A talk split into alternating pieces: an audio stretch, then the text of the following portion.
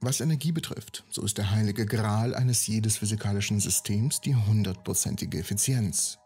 Unter den meisten Bedingungen ist dies nahezu ein unmögliches Ziel, denn von dem Moment an, an dem irgendeine Form von Energie zum ersten Mal in ein System übertragen wird, geht sie unweigerlich durch eine Vielzahl von Faktoren verloren. Wärme, Kollision oder chemische Reaktion und so weiter, bevor sie dann schließlich die eigentliche Aufgabe erfüllt, für die sie konzipiert wurde. Die einzige Möglichkeit, mit der es Physikern gelungen ist, Systeme mit nahezu perfekter Effizienz zu schaffen, besteht darin, die Natur an ihre Grenzen zu bringen, wie bei Temperaturen nahe dem absoluten Nullpunkt, dem kältesten Punkt, den es gibt. Dies ist aber nahezu ein unmögliches Ziel für uns. Aber die Natur selbst hat einen Ass im Ärmel. Pflanzen. Die einfache Pflanze, die bei dir im Wohnzimmer steht, absorbiert einen Teil des Sonnenlichts bei bestimmten Wellenlängen und wandeln diese Lichtenergie durch den komplexen Prozess der Photosynthese in Zucker um. Fast 100% der absorbierten Energie wird in Elektronenenergie umgewandelt, die dann über die Photosynthese den Zucker erzeugt. Wir wussten bis vor einiger Zeit nicht, ob dies und wie es überhaupt passiert. In einem Video hatte ich darüber gesprochen, wie Pflanzen den fünften Zustand der Materie erreichen. Doch die Geschichte scheint noch lange nicht zu Ende zu sein. Hier kommt der wohl effizienteste Energielieferant aller Zeiten.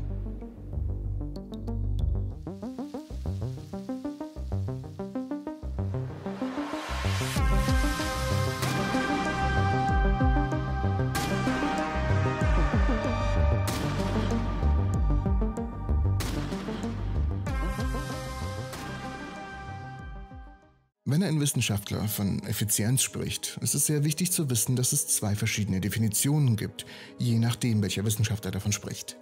Die eine Bedeutung von Effizienz ist, wie viel Energie du aus etwas herausbekommst im Vergleich zu der Energie, die du hineinstecken musst. Die andere Bedeutung bezieht sich auf einen speziellen Teil eines Systems. Stell dir vor, du untersuchst einen Motor an einem Auto. Du möchtest wissen, wie viel Energie dieser Motor von der gesamten Energie, die das Auto bekommt, verwendet und wie viel Energie er daraus macht. Hier geht es nicht darum, wie viel Energie das gesamte Auto nutzt, sondern nur um diesen einen Motor. Diese Art von Effizienz wird oft verwendet, wenn man nur einen spezifischen Teil eines Systems betrachtet. Der Unterschied zwischen der ersten und der zweiten Definition ist der Grund dafür, dass zwei verschiedene Physiker bei einem enormen Durchbruch bei der Fusionsenergie zu zwei Aussagen kommen können, die sich scheinbar widersprechen. Der eine sagt, wir haben den Break-Even-Punkt bei der Fusionsenergie überschritten. Das bedeutet, wir bekommen genauso viel Energie heraus, wie wir hineinstecken. Der andere Physiker sagt, dass die Kernfusion immer noch 130 mal mehr Energie verbraucht, als sie erzeugt aber beide haben auf ihre Weise recht. Der erste Physiker betrachtet nur einen Teil der tatsächlichen Energie. Der zweite Physiker schaut sich das gesamte System an, einschließlich all der zusätzlichen Teile, die Energie brauchen. Wenn man alles zusammen betrachtet, dann verbraucht das System insgesamt viel mehr Energie, als es erzeugt. Und ja, das würde stimmen, wenn man sagt, dass Pflanzen aus allgemeiner Sicht weniger effizient sind als selbst Sonnenkollektoren die etwa 10 bis 20 Prozent der gesamten einfallenden Sonnenenergie in elektrische Energie umwandeln können. Oh, aber keine Sorge, denn die Geschichte fängt gerade erst an. Das in Pflanzen vorkommende Chlorophyll und insbesondere das Chlorophyll-A-Molekül ist in der Lage, Sonnenlicht in zwei bestimmten engen Wellenlängenbereichen zu absorbieren und zu nutzen. Und betrachten wir jetzt mal das gesamte Licht, das auf eine Pflanze einfällt so beträgt die Menge der Strahlung, die in nützliche Energie für die Pflanze umgewandelt werden kann, nur wenige Prozent der gesamten Energie des Sonnenlichts, das auf eine Pflanze trifft. In diesem strengen Sinne ist die Photosynthese nicht besonders effizient. Wenn wir uns jedoch nur auf die einzelnen Photonen beschränken, die das Chlorophyll-A-Molekül anregen können, dann sind die Photonen mit roter Wellenlänge zu 80% effizient während die Photonen mit blauer Wellenlänge zu über 95% effizient sind. Also nahezu an der perfekten 100%igen Effizienz.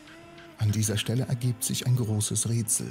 Also, das Licht, das von einem Chlorophyllmolekül absorbiert wird, ist nicht einfarbig, sondern das absorbierte Licht besteht aus einzelnen Photonen, die eine ziemlich, ziemlich große Bandbreite an Energien und somit Wellenlängen aufweisen. Und jetzt anschnallen. Es wird komplex, zuhören. Diese Photonen regen Elektronen innerhalb des Chlorophyllmoleküls an. Und wenn die Elektronen sich wieder beruhigen, so geben sie Photonen wieder ab, ebenfalls in einem breiten Energiebereich. Diese Photonen werden dann von einer Reihe von Proteinen absorbiert, wo sie die Elektronen innerhalb des Proteins anregen. Die Elektronen, wenn sie sich dann spontan entladen, also wieder beruhigen, emittieren erneut neue Photonen, bis diese Photonen erfolgreich zum sogenannten photosynthesischen Reaktionszentrum geleitet werden. Und wenn das Photon auf das sogenannte photosynthesische Reaktionszentrum trifft, wandeln die Zellen diese Photonenenergie in Elektronenenergie um. Und diese energiereichen Elektronen werden dann im photosynthetischen Prozess verwendet, der schließlich zu der Produktion von Zuckermolekülen führt. Dies ist ein grober Überblick über den Weg der Photosynthese, von den einfallenden Photonen bis zu den energiereichen Elektronen, aus denen schließlich Zucker entsteht. Soweit so gut. Doch das große Rätsel bei all dem ist, warum für jedes Photon, das in diesen ersten Schritt absorbiert wird, etwa 100% dieser Photonen am Ende des letzten Schritts in angeregte Elektronen umgewandelt werden. Denn um auf die Effizienz zurückzukommen, es gibt keine natürlichen, bekannten, vorkommenden physikalischen Systeme, die sich auf diese Weise verhalten, die so effizient sind. Doch irgendwie funktioniert die Photosynthese extrem effizient. Übrigens, was auch noch ziemlich extrem effizient wäre, wäre ein Abo hier. Es wäre ziemlich äh, abozient. Es tut mir leid. Und jetzt müssen wir einen Vergleich ziehen. Denn zum Beispiel unter den meisten Laborbedingungen muss man ein Quantensystem auf ganz besondere Weise vorbereiten, wenn man eine Energieübertragung zu 100% Effizienz gestalten will. Man muss sicherstellen, dass eine einfallende Energie gleichmäßig ist. Jedes Photon hat die gleiche Energie und Wellenlänge, sowie die gleiche Richtung und den gleichen Impuls. Und natürlich muss man sicherstellen, dass es ein absorbierendes System gibt, das die einfallende Energie nicht ableitet. So etwas wie ein kristallines Gitter, in dem alle internen Komponenten regelmäßig angeordnet sind, damit die Energie auch abgefangen wird.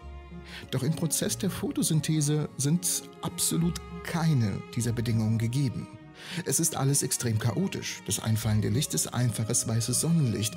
Es besteht aus einer Vielzahl von Wellenlängen, wobei keine zwei Photonen genau dieselbe Energie haben und vor allem denselben Impuls. Und das System, das absorbiert, ist in keinster Weise geordnet, da die Abstände zwischen den verschiedenen Molekülen nicht in einem Gitter fixiert sind, sondern enorm variieren. Und diese Moleküle können übrigens alle frei schwingen und rotieren, wie sie wollen. Es gibt keine besonderen Bedingungen, die diese Bewegung verhindert. Dies war eine Erkenntnis, die mich sehr sprachlos gemacht hat. Ich wusste erstmal nicht, wie ich den Text weiterschreiben sollte, als ich das gelernt habe. Also, lasst uns kurz besprechen, was die Wissenschaftler eigentlich gemacht haben. Und ich breche das Experiment jetzt wirklich sehr simpel runter, weil es überaus komplex ist. Nachlesen könnt ihr allerdings natürlich alles unten in der Videobeschreibung. Dort ist die Quelle wie immer ganz unten verlinkt. Also los geht's. Forscher haben ein sehr einfaches, aber effizientes photosynthetisches Bakterium untersucht, das Purpurbakterium. Sie wollten verstehen, wie diese Bakterien Sonnenlicht in Energie umwandeln.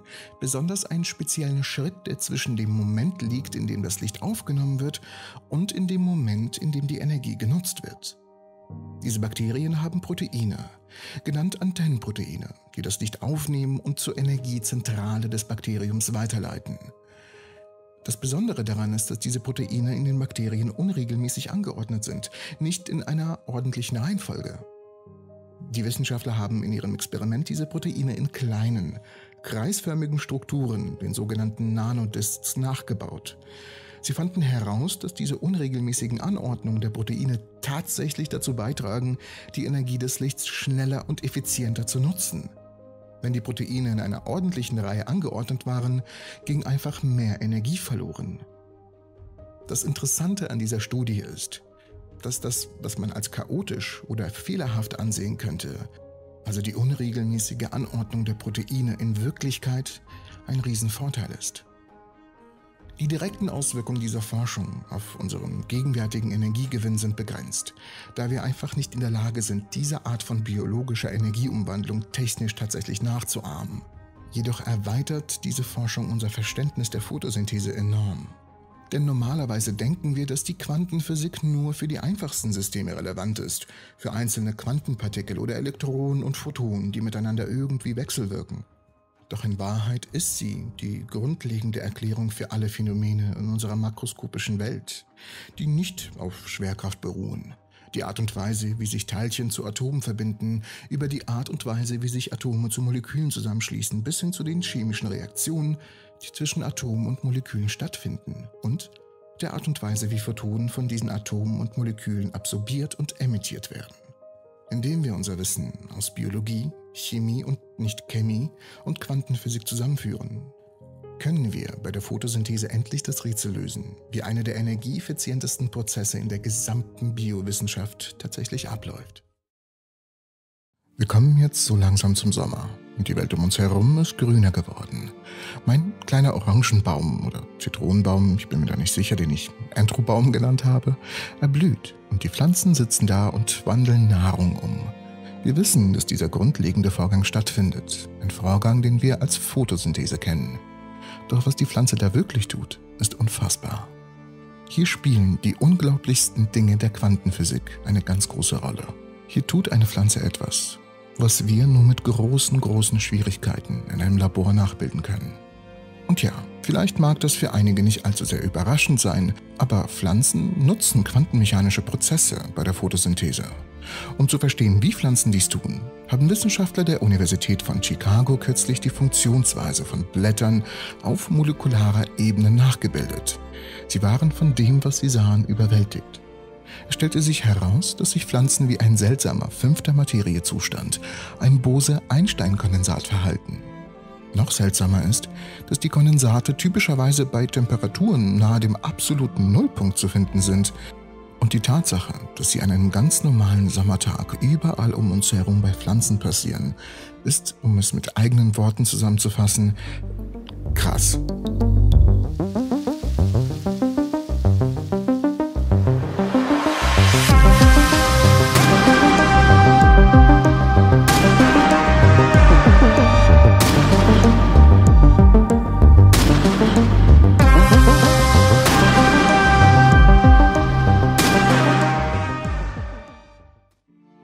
Drei häufigsten Zustände der Materie sind fest, flüssig und gasförmig.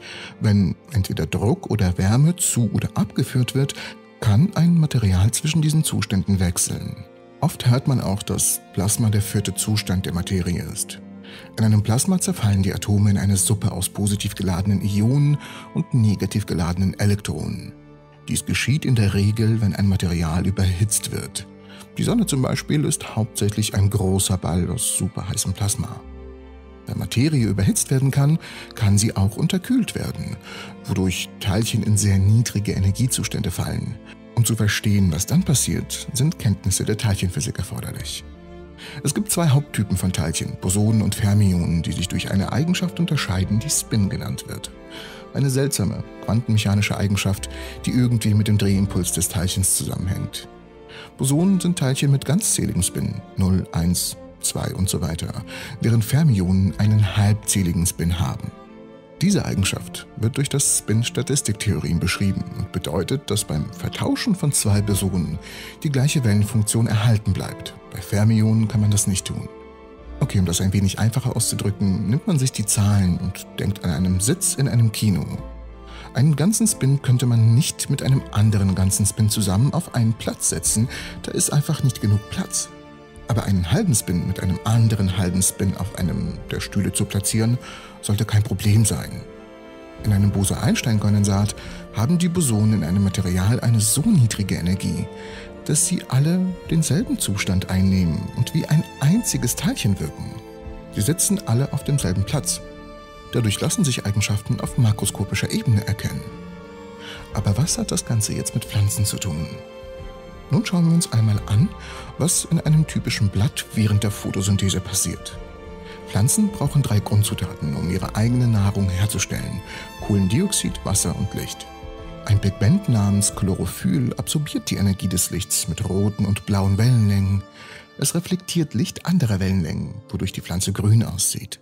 Und auf molekularer Ebene werden die Dinge noch interessanter. Das absorbierte Licht regt einen Elektron in einem Chromophor an, dem Teilchen eines Moleküls, der für die Reflexion oder Observation des Lichts verantwortlich ist. Dadurch wird eine Reihe von Kettenreaktionen in Gang gesetzt, an deren Ende Zucker für die Pflanzen produziert wird. Mit Hilfe von Computermodellen untersuchten die Forscher der University of Chicago, was in grünen Schwefelbakterien, einer photosynthesischen Mikrobe, vor sich geht. Licht regt ein Elektron an. Das Elektron und der leere Raum, den es zurückgelassen hat, ein Loch, wirken nun zusammen als Boson. Dieses Elektron-Lochpaar wird Exciton genannt. Das Exciton reist, um Energie an einem anderen Ort zu liefern, wo Zucker für den Organismus erzeugt wird. Also, Chromophore können Energie in Form von Exciton an ein Reaktionszentrum weitergeben, wo die Energie genutzt werden kann, ähnlich wie eine Gruppe Menschen, die einen Ball zu einem Tor spielen. Okay, ich versuche das jetzt ein wenig simpler zusammenzufassen. Ich gehe ein bisschen schnell durch, aber gut aufpassen und genau zuhören. Also, stell dir vor, eine Pflanze ist wie eine gut ausgestattete Küche. In der Küche gibt es drei wesentliche Zutaten für das Backen eines Kuchens. Mehl, das entspricht dem Kohlendioxid, Wasser und Energie. Energie entspricht einem Ofen, ähnlich wie Licht. Das Mehl und Wasser sind überall verfügbar, aber der Ofen muss aufgewärmt werden, bevor man backen kann. In der Pflanze ist das Chlorophyll wie der Ofen, der Energie vom Licht aufnimmt, ähnlich wie ein Ofen die Hitze von der Gas- und Elektroquelle aufnimmt. Das Absorbieren der Energie von Licht ist vergleichbar mit dem Erhitzen des Ofens. Dabei wählt der Ofen, also das Chlorophyll, nur bestimmte Arten von Energie, also rote und blaue Wellenlängen des Lichts. Dies entspricht dem Ofen, der eine bestimmte Art von Hitze benötigt und andere ablehnt. Wenn die Energie von Licht absorbiert wird, wird ein Elektron angeregt. Das ist so, als ob die Hitze des Ofens eine chemische Reaktion im Teig startet, die den Kuchen dann wiederum aufgehen lässt. Das angeregte Elektron und das Loch, das es dann hinterlässt, sie bilden ein Paar, das Exciton. Ähnlich wie das Backpulver und die Feuchtigkeit im Teig, die zusammenarbeiten, um den Kuchen aufgehen zu lassen. Die Forscher in unserer Geschichte sind wie Köche, die genau beobachten, was im Ofen passiert, um wiederum das perfekte Rezept zu finden. Wir nutzen Computermodelle, ähnlich wie Backtechniken oder Rezeptbücher. Okay, jetzt gehe ich mit der Analogie viel zu weit, aber ich hoffe, sie konnte ein wenig Licht ins Dunkle bringen. Es ist ein durchaus komplexer Prozess, der da stattfindet. Also keine Sorge, wenn es auf den ersten Anhieb nicht zu durchschauen ist. Die Wissenschaftler entdeckten, dass die Bahnen der Exzitonen in lokalisierten Bereichen denen in einem Exzitonenkondensat ähnelten, also einem Einstein-Bose-Kondensat oder Bose-Einstein-Kondensat aus Exzitonen. Natürlich ist die Herausforderung hierbei, die Exzitonenkondensaten, dass die einfach nur dazu neigen, schnell sich zu rekombinieren und sobald dies geschieht, verschwindet es, bevor sich überhaupt ein richtiger Kondensat bilden kann. Das heißt, wir haben hier schon mal ein Riesenproblem, dass einfach nur so ein Kondensat nicht lang genug am Leben bleibt, um überhaupt ein Kondensat zu sein. Und diese Kondensate sind im Labor extrem schwierig zu erzeugen. Doch hier, in einem unordentlichen Organismus bei Raumtemperatur, konnten sie vor den Augen der Wissenschaftler entstehen. Durch die Bildung eines Kondensats bildeten die Exzitonen einen einzigen Quantenzustand. Im Wesentlichen verhielten sie sich alle wie ein einziges Teilchen, Dadurch entstand ein Suprafluid, eine Flüssigkeit ohne Viskosität und Reibung, und die Energie kann frei zwischen den Chromophoren fließen. Dies ist eine phänomenale Entdeckung. Ein solch schwieriges und komplexes Verfahren der Quantenmechanik, der nur äußerst, äußerst schwierig in einem Labor nachzustellen ist, passiert jeden Tag mit den Pflanzen vor deinem Fenster. Und das ist noch nicht mal alles, denn jetzt kommt der wirklich unglaubliche Teil. Denn normalerweise, wie ich bereits erwähnt habe, zerfallen Exzitonen schnell und dann können sie keine Energie mehr übertragen. Um ihre Lebensdauer zu verlängern, müssen sie normalerweise sehr kalt sein. Und tatsächlich wurden noch nie diese Exzitonenkondensate bei einer Temperatur von über 100 Kelvin beobachtet, was einem frostigen Minus von 173 Grad Celsius entspricht. Deshalb ist es so überraschend, dass dieses Verhalten in einem, naja, schmutzigen und realen System bei normalen Temperaturen beobachtet wurde. Was geht hier also vor sich? Auch hier überrascht uns die Natur immer wieder.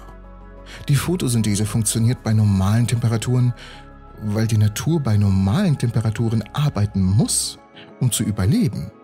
Also hat sich der Prozess in diese Richtung entwickelt, das sagen die Forscher. Wenn also Bose-Einstein-Kondensate bei solchen Temperaturen möglich sind, was heißt das für die Zukunft von uns? Es hat tatsächlich unfassbar viele praktische Anwendungen. Da sie sich wie ein Turm verhalten, können Bose-Einstein-Kondensate uns Einblicke in die Quanteneigenschaften geben, die auf atomarer Ebene schwer zu beobachten sind. Sie können auch für Gyroskope, Atomlaser, hochpräzise Sensoren für Zeit, Schwerkraft und Magnetismus sowie für eine höhere Energieeffizienz und Energieübertragung eingesetzt werden. Das ist unfassbar.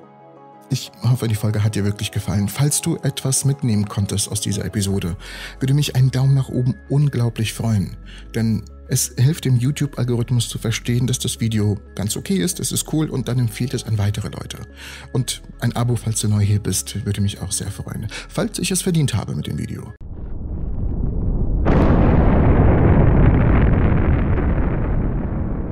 Das Universum dehnt sich aus. Das weißt du, das weiß ich und dein Nachbar weiß es wahrscheinlich auch. Ich meine, wir können es hier gerade sehen. Aber wohin dehnt es sich aus? Wenn nichts hinter dem Universum existiert, wohin geht das ganze Zeug, was in unserem Universum so rumfleucht? Seit fast 60 Jahren gilt der Urknall als die erfolgreichste Theorie zur Erklärung unseres kosmischen Anfangs oder unserer kosmischen Ursprünge.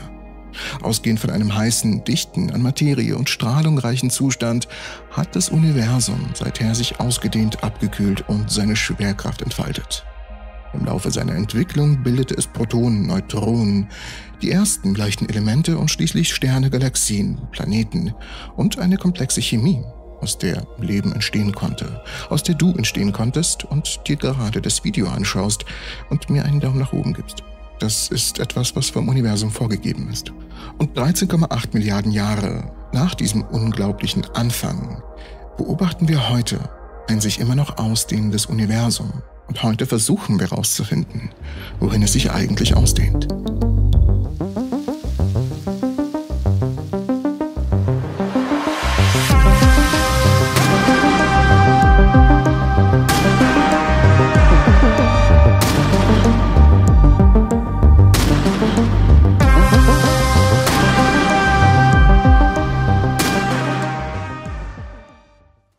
Kurze Ein-Wort-Antwort auf diese Frage ist ziemlich unbefriedigend. In sich selbst. Das Universum dehnt sich in sich selbst aus und nicht in ein definierbares äußeres Medium. Dies ist ein Beispiel dafür, dass die Wissenschaft der allgemeinen Relativitätstheorie unserer allgemeinen Erfahrung und Intuition widerspricht. Aha, okay. Was soll das Ganze jetzt bedeuten? Okay, es gibt zwei Beobachtungen, die etwa zur gleichen Zeit gemacht wurden.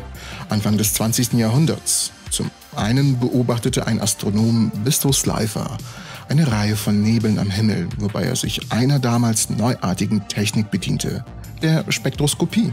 Indem er das Licht dieser verschiedenen Objekte am Himmel in verschiedene Wellenlängen zerlegte, stellte Slifer fest, dass viele von ihnen dieselben Spektrallinien aufwiesen, die wir von den bekannten Elementen kannten, die aber systematisch verschoben wurden, als ob etwas sie zu längeren Wellenlängen gestreckt hätte. Eine mögliche Erklärung war, dass die Objekte sich von uns wegbewegen. Die zweite Beobachtung war von Edwin Hubble im Jahr 1923. Ganz zufällig entdeckte er einzelne Sterne in diesen spiralförmigen und elliptischen Nebeln.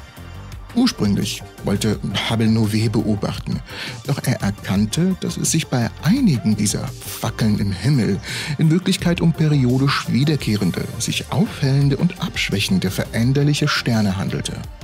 Wenn man die Art dieser Objekte kannte und beobachtete, wie hell sie am Himmel erschienen, konnte man die Entfernung zu ihnen bestimmen. Und siehe da, wenn man diese beiden Informationen kombinierte, ergab sich ein neues Bild. Je weiter eine Galaxie im Durchschnitt von uns entfernt war, desto stärker schien ihr Licht in den rötlicheren, längerwelligen Bereich des Spektrums verschoben zu sein.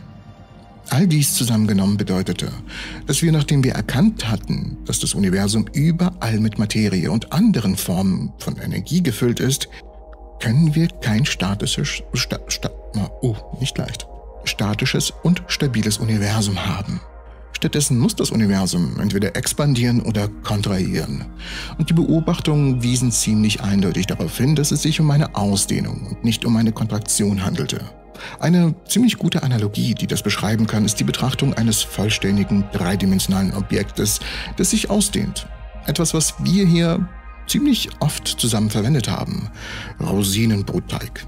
Das heißt ein Brotteig mit überall verteilten Rosinen. Wenn der Teig saurer wird, dehnt er sich aus. Aber die Rosinen darin tun das nicht. Die Rosinen bewegen sich einfach in allen drei Dimensionen weiter voneinander weg. Wenn man sich innerhalb einer Rosine befindet, sieht man Folgendes. Man sieht, dass die Rosinen in der Nähe sich langsam zurückziehen. Die Rosinen in mittlerer Entfernung entfernen sich schneller und die am weitesten entfernten Rosinen entfernen sich am schnellsten von allen weg. Und obwohl die Rosinen im Verhältnis zum sich ausdehnenden Teig eigentlich unbeweglich sind. Wäre der Teig transparent, würde er sich wie das Gewebe des Weltraums anfühlen, während die Rosinen sich wie einzelne Galaxien im expandierenden Universum verhalten. Aber es gibt ein paar Schwachstellen in dieser Analogie. Etwas, was wir bisher noch nie besprochen hatten.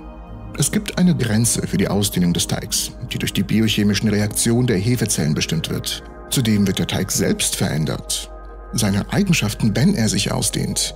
Er wird rarer und hat eine geringere Massendichte. Und der Teig dehnt sich immer noch in etwas aus, in die Luft oder halt den leeren Raum, die ihn an seiner Grenze umgeben. Dieser letzte Punkt, dass sich der Teig in etwas ausdehnt, ist der größte Schwachpunkt bei dieser Analogie mit dem expandierenden Universum. Während der Teig ein Objekt ist, das in einer größeren Realität eingebettet ist, also den gesamten dreidimensionalen Raum, ist das Universum selbst einfach alles. Alles, was es gibt. Oder zumindest alles, was es sein muss. Alles im Universum ist entweder eine Rosine oder keine Rosine.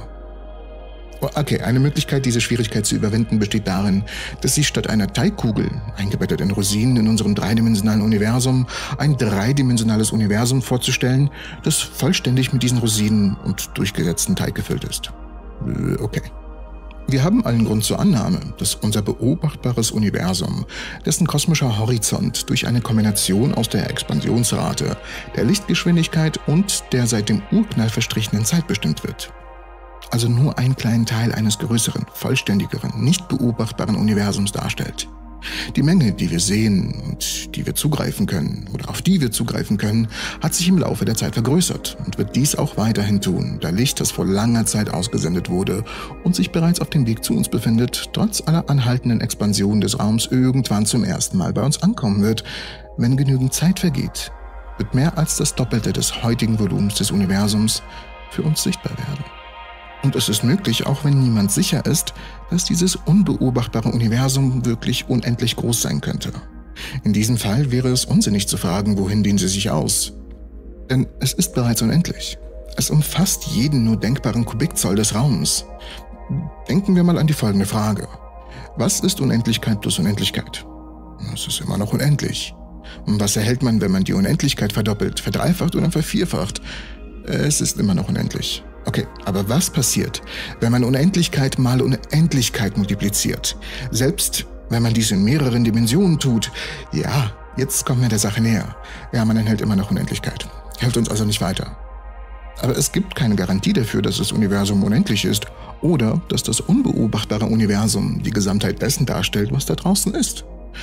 Es ist möglich, wie die Theorie der kosmischen Inflation nahelegt, dass unser Universum so groß es auch sein mag, nur eine Region ist, in der ein Urknall stattgefunden hat.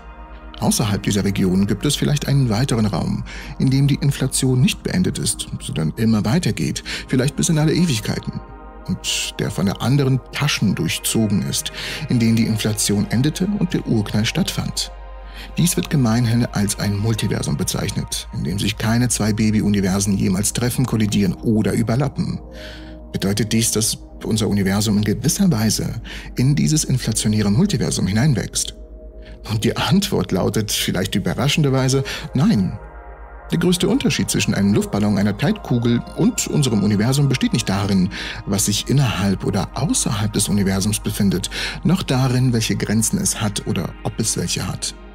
Wenn wir über den Raum, die Raumzeit oder die Struktur des Universums sprechen, meinen wir alles, was es gibt. Es ist die Bühne, auf der sich das Spiel des Universums abspielt. Und natürlich hat diese Bühne gewisse Regeln. Die Schauspieler sind die Teilchen und Antiteilchen und andere Energiequanten. Die herrschenden Regeln sind die Gesetze der Physik und die Werte der Grundkonstanten und die Bühne selbst ist nicht festgelegt, sondern ein sich entwickelndes Gebilde. Aber es gibt kein Außerhalb oder Jenseits des Kosmos. Es ist einfach alles, was es gibt, jemals war und jemals sein wird. Und das ist das Schwierigste, das es zu begreifen gilt. Das sich ausdehnende Universum dehnt sich nicht in irgendetwas hinein oder aus, denn es gibt nichts über jenseits, außerhalb, vor und nach Raum und Zeit. Es ist alles und nichts zugleich. Alles, weil es alles enthält, was existiert. Und nichts, weil es, wenn man alle Materie, Strahlung und Quanten, die in ihm existieren, wegnimmt, immer noch existiert. Das Nichts des leeren Raums selbst. Es ist etwas, was das Gewebe der Raumzeit ausmacht. Und deshalb kann es nicht in irgendetwas ausgedehnt werden. Es ist selbst ein fundamentaler Teil unserer Realität. Deshalb ist die beste Antwort auf die Frage, wohin dehnt es sich aus? Zu sich selbst. Die wichtigste Erkenntnis darin besteht, das Universum nicht mehr als etwas zu betrachten, das sich in einem größeren Zusammenhang entwickelt, sondern als alles, was es gibt und einfach anzuerkennen, dass Expansion und Kontraktion Eigenschaften sind, die dem Raum selbst innewohnen. Doch wenn das Universum endlich ist oder unendlich, es gibt dennoch eine Grenze, eine Grenze des Universums, die wir nicht ignorieren dürfen. Was befindet sich da? Was sehen wir am Rand des Universums? Seit dem Urknall sind mittlerweile 13,8 Milliarden Jahre vergangen. Doch um uns herum sehen wir eine Grenze, über die wir nicht hinausblicken können.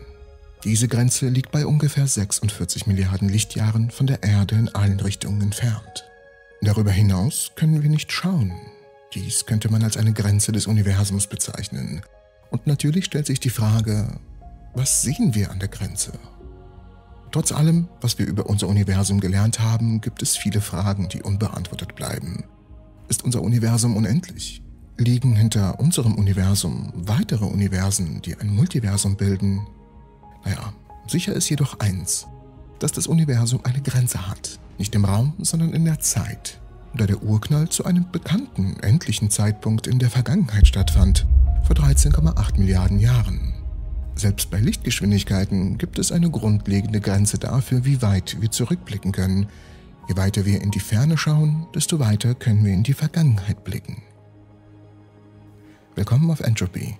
Bleibt bis zum Schluss, während wir uns der Antwort auf die Frage nähern, was wir am Rand des Universums wohl zu sehen bekommen.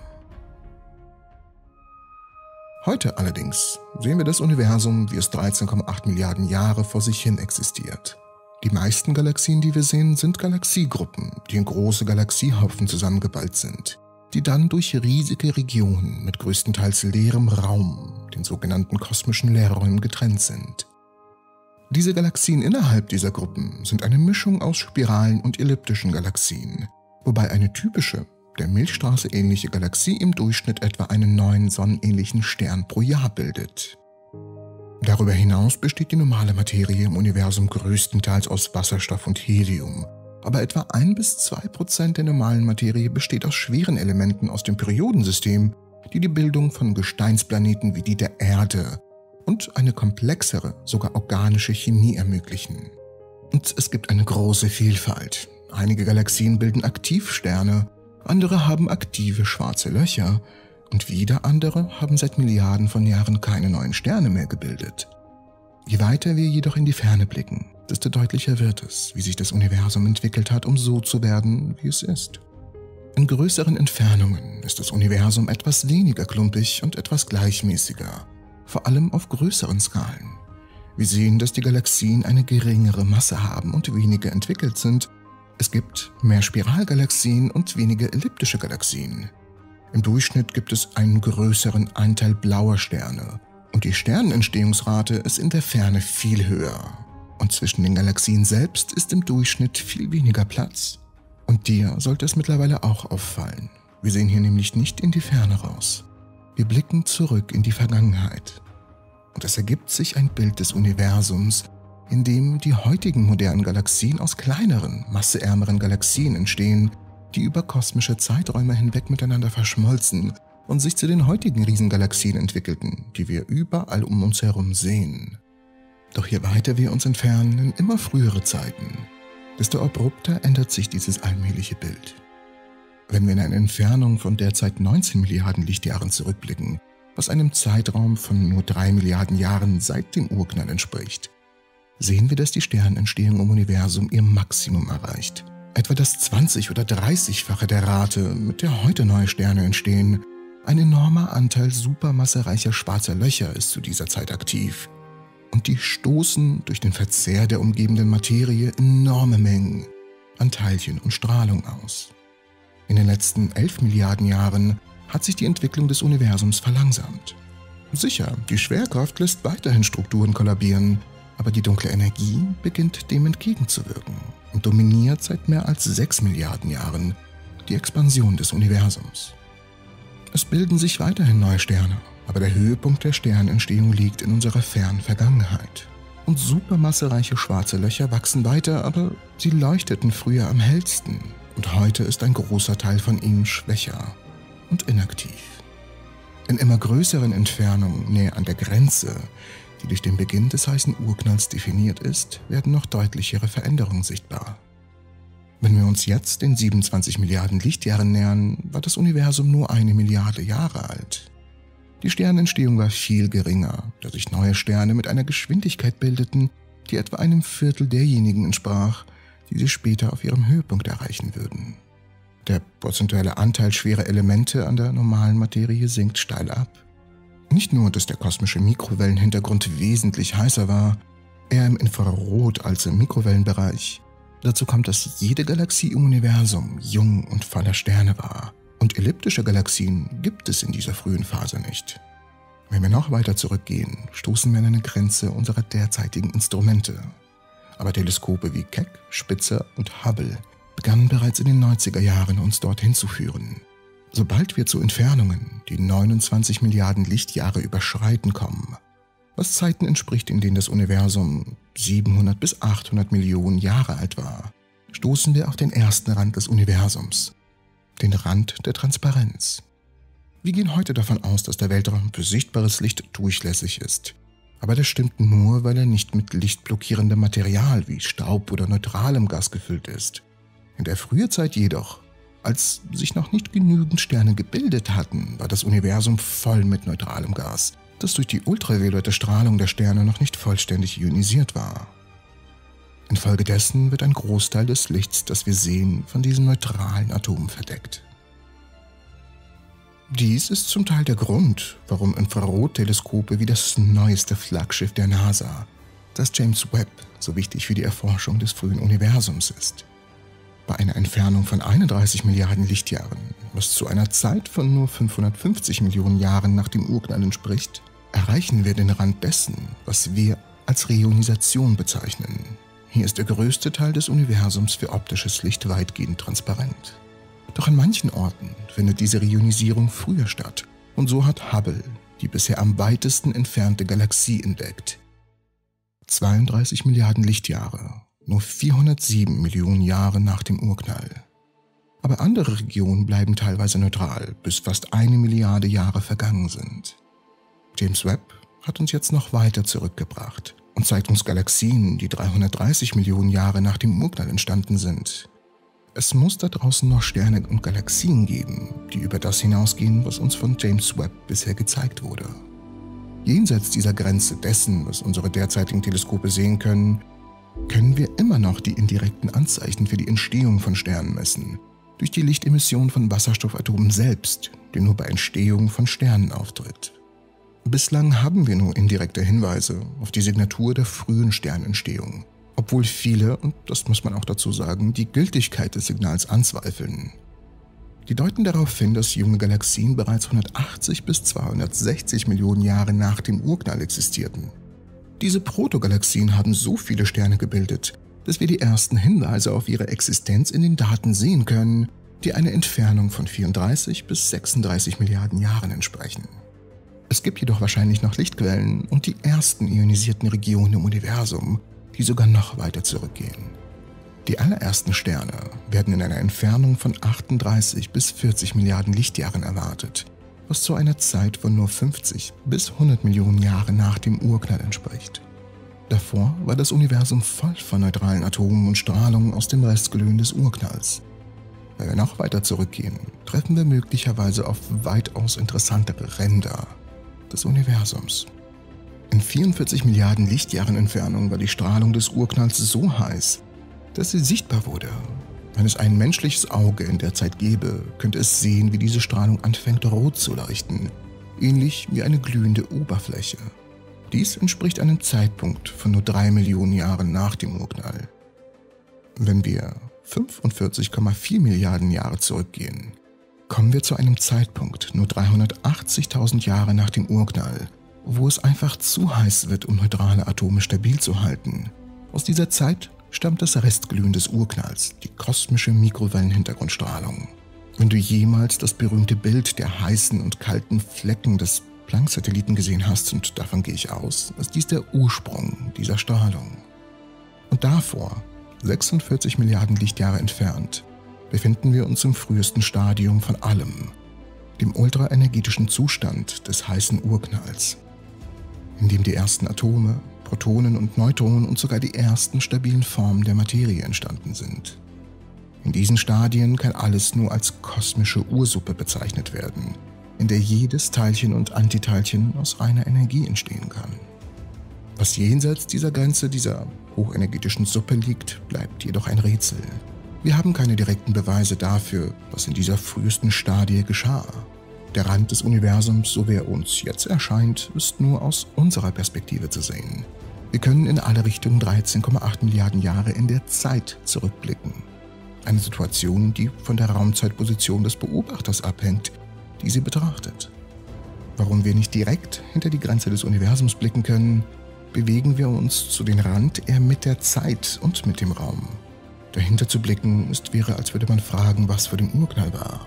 Und da stellt sich mir unweigerlich die Frage, wie funktioniert das dann mit der Theorie des unendlichen Universums?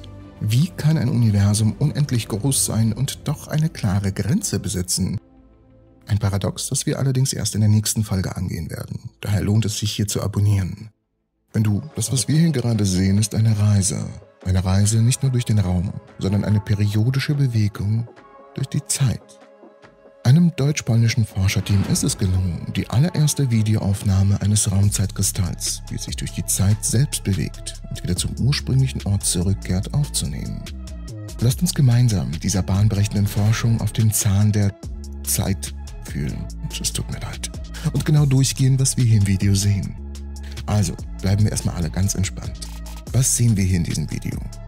Nun, einem Forscherteam ist es gelungen, einen mikrometergroßen Raumzeitkristall aus Magnonen bei Raumtemperatur zu erzeugen.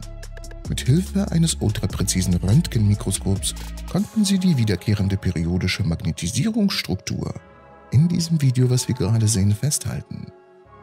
Okay, die Beschreibung ist interessant, aber hilft uns irgendwie nicht weiter. Was genau heißt das Ganze? Nun, ein Kristall per Definition ist ein Material, dessen Bestandteile in einem Gitter angeordnet sind, einer hochgeordneten mikroskopischen Struktur. Ein Zeitkristall ist dasselbe, aber die Ordnung wird nicht nur im Raum, sondern auch in der Zeit gesehen. Die Struktur verändert sich und oszilliert, wobei sie periodisch zu einer bestimmten Konfiguration wieder zurückkehrt, so wie in diesem Video, was ihr gerade seht. Nimmt man beides zusammen, so erhält man einen Raumzeitkristall. In der Studie verwendeten die Forscher einen Streifen aus Permalloy, einer Eisel-Nickel-Legierung, welcher dann auf eine winzige Antenne gelegt wurde, durch die sie einen Hochfrequenzstrom schickten. Lass mich das ein wenig besser formulieren und ein wenig mehr ins Detail gehen. Also, stell dir vor, dass wir über ein Material sprechen, das aus kleinen Teilchen namens Elektronen besteht. Diese Elektronen können durch verschiedene Prozesse in spezielle Zustände angeregt werden, die wir dann als Anregungszustände bezeichnen. In diesem speziellen Material können die Anregungszustände der Elektronen sich wie kleine Teilchen verhalten, obwohl sie keine wirklichen Teilchen sind. Diese falschen Teilchen, sie werden Magnonen genannt. Die Magnonen, das muss man dazu sagen, sind eigentlich keine richtigen Teilchen, im Sinne von subatomaren Teilchen wie Elektronen oder Protonen. Sie sind Quasiteilchen, und Quasiteilchen sind eine Art von mathematischem Konzept, das uns wiederum hilft, das Verhalten von Elektronen in bestimmten Materialien besser zu verstehen. Elektronen sind Teilchen, die in Festkörpern eng miteinander wechselwirken. Diese Wechselwirkungen können dazu führen, dass sich die Elektronen zusammen mit ihren Wechselwirkungen wie ein richtiges Teilchen verhalten. Und genau das bezeichnen wir dann als Quasiteilchen. Ähnlich dazu können die Anregungszustände in einem Material Die durch Wechselwirkung zwischen den Elektronen entstehen sich wie ein Teilchen verhalten. Diese Teilchen werden wiederum als Magnonen bezeichnet. Also, damit das klar ist, weil das sehr wichtig ist, während die Magnonen keine echten Teilchen im Sinne von Elektronen oder Protonen sind, helfen sie uns, das Verhalten von Elektronen in bestimmten Materialien zu verstehen und vor allem Dinge vorherzusagen.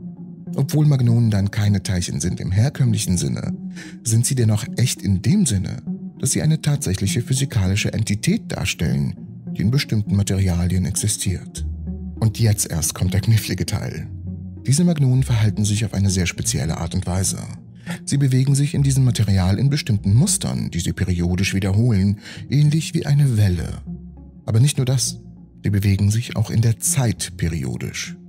Das bedeutet, dass man beobachten kann, wie diese Magnonen in diesem Material in einem bestimmten Rhythmus ein- und ausströmen, als ob sie einen Kristall bilden würden, aber in der Zeit. Deshalb nennen wir das Ganze auch einen quasi Raumzeitkristall. Und die Forscher konnten damit zeigen, dass solche Raumzeitkristalle viel robuster und weiter verbreitet sind, als wir es zunächst angenommen haben. Ihr Kristall kondensiert bei Raumtemperatur und andere Teilchen können mit ihm interagieren, anders als in einem isolierten System. Außerdem hat er eine Größe erreicht, die es uns ermöglicht, mit diesem magnolischen Zeitraumkristall etwas anzufangen. Daraus können sich viele mögliche Anwendungen ergeben. Das sagen die Forscher. Die wiederkehrende Materialstruktur war Mikrometer groß und vor allem bei Raumtemperatur. Besonders aufregend war, dass ihr Raumzeitkristall mit anderen Magnonen, die die Forscher in das System eingespeist haben, wechselwirken konnten. Im Jahr 2020 wurden bereits zwei Zeitkristalle zur Wechselwirkung gebracht. Aber diese Studie ist das erste Mal, dass wir die Wechselwirkung von Quasiteilchen mit einem Raumzeitkristall untersuchen. Wir haben das regelmäßig wiederkehrende Muster von Magnonen in Raum und Zeit genommen mehr Magnonen hineingeschickt und die haben sich schließlich zerstreut. So konnten wir zeigen, dass der Zeitkristall mit anderen Quasiteilchen wechselwirken kann. Das konnte bisher noch niemand direkt in einem Experiment zeigen, geschweige denn in einem Video. Das fügte der Co-Autor Nick Träger, Doktorand am Max-Planck-Institut für intelligente Systeme hinzu. Nun jetzt stellt sich die wichtige Frage, bewegt sich also ein Zeitkristall in der Zeit vorwärts und rückwärts? Erlebt es eine Zeitreise? Nun, hier ist etwas, was wir verstehen müssen. Die Bewegung des Zeitkristalls wiederholt sich in der Zeit periodisch, ähnlich wie bei einer Schwingung. Dies wiederum bedeutet, dass es sich nicht durch die Zeit vorwärts oder rückwärts bewegt, sondern dass es sich einfach nur periodisch wiederholt. Wenn man sich die Bewegung des Zeitkristalls in der Videoaufnahme ansieht, kann man sehen, dass sich die Struktur in regelmäßigen Abständen wiederholt, was die periodische Natur der Bewegung verdeutlicht. Aber was heißt es genau, wenn sich die Bewegung auch in der Zeit befindet? Findet nicht alles in der Zeit statt? Ja, alles in unserem Universum findet in der Zeit statt. Wenn wir sagen, dass sich die Bewegung des Zeitkristalls auch in der Zeit stattfindet, bedeutet dies, dass sich die Bewegung in regelmäßigen Intervallen wiederholt, ähnlich wie eine Schwingung. Es verhält sich ähnlich wie eine Pendeluhr. Zum Beispiel schwingt eine Pendeluhr hin und her und vollendet dabei eine Schwingung in einer bestimmten Zeit, die als Schwingungsperiode bezeichnet wird. Der Zeitkristall zeigt ähnliche periodische Bewegungen in der Zeit, aber auch im Raum, was ihn dann wiederum zu einem besonderen Zustand macht. Insgesamt zeigt der Zeitkristall eine bemerkenswerte Eigenschaft von Materie auf, die es uns ermöglicht, neue Eigenschaften von Materialien zu entdecken und unser Verständnis der Natur zu erweitern. Aber wo findet die Anwendung statt? Nun, das ist noch ein bisschen zu früh. Es ist noch zu früh, um genau zu sagen, welche Anwendungen sich aus dem magnonischen Raumzeitkristall ergeben können, aber es gibt bereits einige potenzielle Anwendungsbereiche, die erforscht werden könnten. Eine Möglichkeit besteht darin, den magnonischen Raumzeitkristall zu nutzen, um Informationen zu speichern und zu verarbeiten. Das Verhalten des Kristalls in Raumzeit könnte zur Entwicklung neuer Formen der Quantenkommunikation oder der Quanteninformationstechnologie beitragen. Ein weiterer potenzieller Anwendungsbereich könnte in der Entwicklung von effizienteren elektronischen Bauteilen liegen, da der Kristall in der Lage ist, Elektronen auf eine bestimmte Weise zu beeinflussen und vor allem zu steuern. Es gibt auch andere Bereiche, in denen der magnonische Raumzeitkristall nützlich sein könnte, wie zum Beispiel in der medizinischen Diagnostik oder in der Materialwissenschaft. Also, insgesamt wissen wir noch nicht ganz, wo wir damit hingehen aber wir haben sehr interessante Konzepte, die uns die Zukunft definitiv einfacher gestalten würden. Ich bedanke mich fürs Zusehen. Ihr müsst unbedingt als nächstes das Video anschauen, wo ich darüber rede, dass sich Galaxien schneller von uns wegbewegen als mit der Lichtgeschwindigkeit selbst. Wie kann das sein? Nun, findet es raus, indem ihr auf das Video klickt. Danke fürs Zusehen und ich hoffe euch alle in der nächsten Episode der Entropy zu sehen.